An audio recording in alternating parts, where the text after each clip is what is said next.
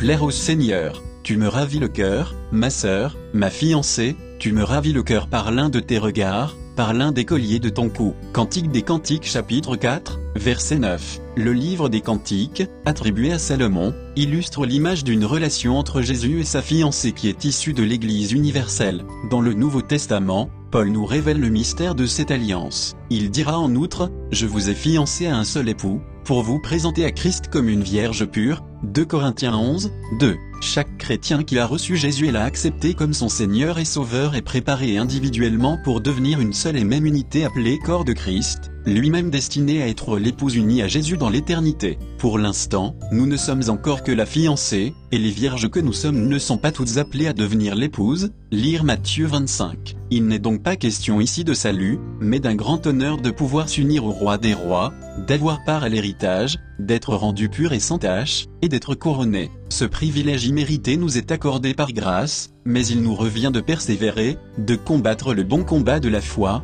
d'agiver la course et de saisir la vie éternelle à laquelle nous nous avons été appelés. 1 Timothée 6, 12, 2 Timothée 4, 7. En outre, cette alliance promise concerne uniquement le chrétien qui aura fait sienne la volonté de Dieu et renoncé à ses propres ambitions. Matthieu 12, 50. Légitimement, nous pouvons nous questionner sur la façon de plaire au Seigneur et vouloir être certain de correspondre à l'épouse qu'il doit revenir chercher, mais il n'y a en réalité rien de compliqué. Les critères et les conseils de Dieu sont simples. Dans l'attente des noces de l'agneau, il nous suffit d'avoir une communion régulière et profonde avec lui, d'aspirer à être doux, patient et humble de cœur, à son image, d'avoir un cœur ouvert et disponible, de pratiquer le pardon, de l'écouter, d'être soumis à sa parole. Dès lors, tout comme les jeunes amoureux qui veulent se voir le plus souvent possible et se parler longuement, par cette connexion et cette attitude proche et fréquente avec Dieu, nous lui exprimons notre attachement. Il en va de même en cherchant dans sa parole ce qu'il aime, puis en nous revêtant par l'Esprit Saint de ses qualités afin de lui plaire. De la sorte,